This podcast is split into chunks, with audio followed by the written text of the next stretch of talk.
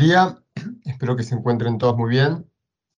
Mi nombre es Enrique Stile, soy socio del Departamento Laboral de Márvaro Farrell y Mayral. Bueno, yo les quería comentar eh, y actualizar sobre lo que fue el fin de la doble indemnización eh, a partir del 1 de julio de este año.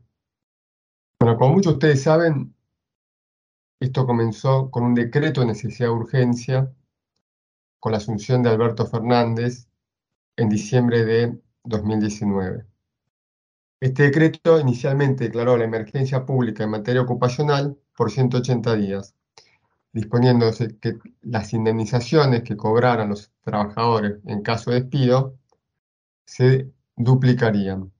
Esto aplicaba a la totalidad de las indemnizaciones, a diferencia de otras normas que establecían nada más la, antigüedad o el preaviso, o sea, la totalidad. Por ejemplo, el caso de una indemnización por maternidad, una indemnización con cualquier agravante, también se duplicaba el agravante, por lo cual era un desincentivo para desvincular.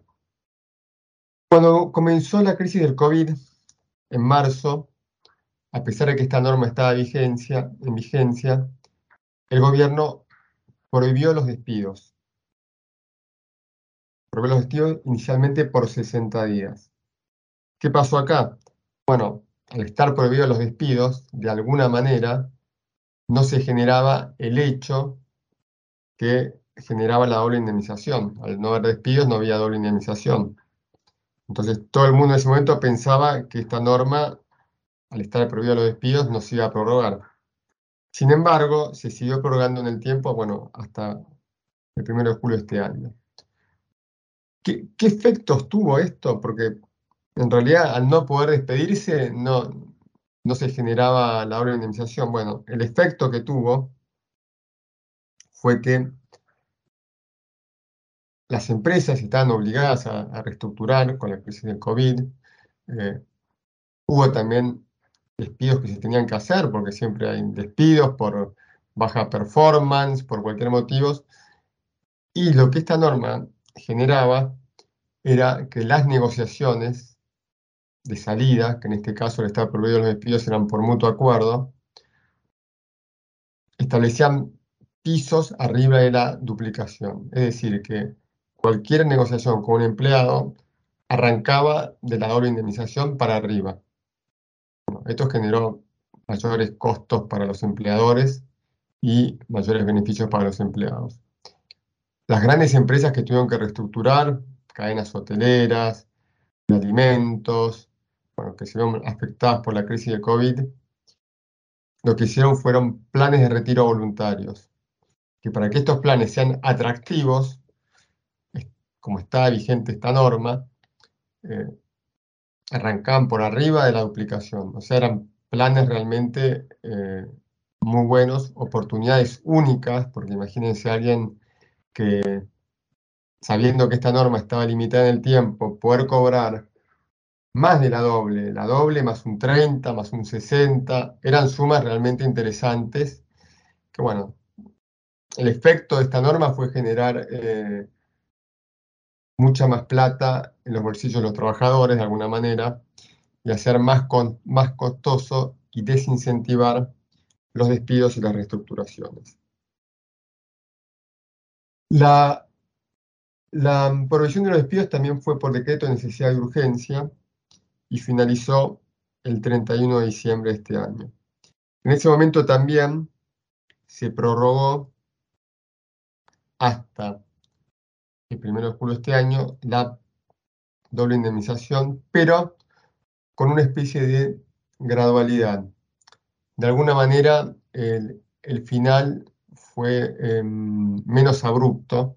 Por ejemplo, se redujo al 75% del 1 de enero al 28 de febrero, después al 50% desde el 1 de marzo al 30 de abril, y al 25% del 1 de mayo al 30 de junio y ahora ya no tenemos más doble indemnización, ni provisión de despidos.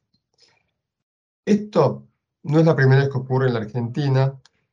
Eh, cuando hay situaciones de crisis, los gobiernos establecen incrementos en las indemnizaciones y restricciones a los despidos como una manera de eh, evitar desvinculaciones masivas. Eh, el anterior antecedente que tengo fue la crisis del, 2001, pero la diferencia entre esa, esa situación y la actual era que ahí fue por ley del Congreso, fue por la ley de emergencia económica y no por decreto de necesidad de urgencia, o sea, tenía mucho más institucionalidad. También estuvo limitada en el tiempo y después se fue prorrogando por decretos de necesidad de urgencia. La diferencia es que en este caso sí se podía despedir y la multa por despedir era la doble indemnización. Tanto en las, dos normas establecían que las nuevas contrataciones, la que terminó este año y la anterior, no estaban afectados por esta eh, duplicación o provisión.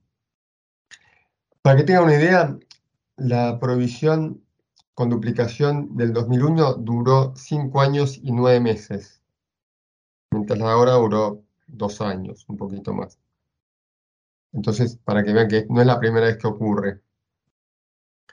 En ese momento el índice de desocupación estaba arriba del 20% y se estableció como parámetro las sucesivas renovaciones que eran por decreto de necesidad de urgencia, de alguna forma para limitarlo, que cuando el desempleo estuviera por debajo del 10% se iba a extinguir. A medida que el desempleo bajaba, también la duplicación se reducía en forma proporcional.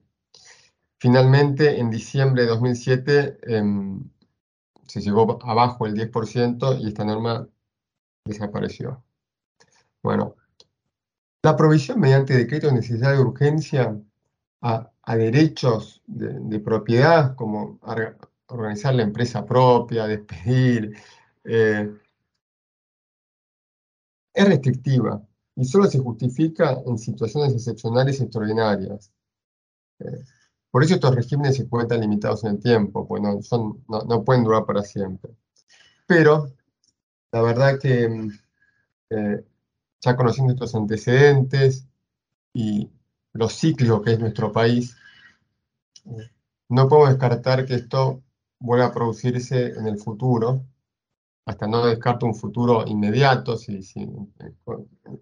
entramos en una ola de crisis donde hay mayores desempleo, eh, y siempre tiene el aval de los sindicatos, y, y, bueno, es una forma de restringir los despidos masivos en épocas de crisis. O sea, si avisoramos una crisis y mm, hay que reestructurar, es mejor hacerlo antes que durante la crisis, porque durante la crisis es probable que, vuelvan este tipo de normas, que no es la primera vez que ocurre.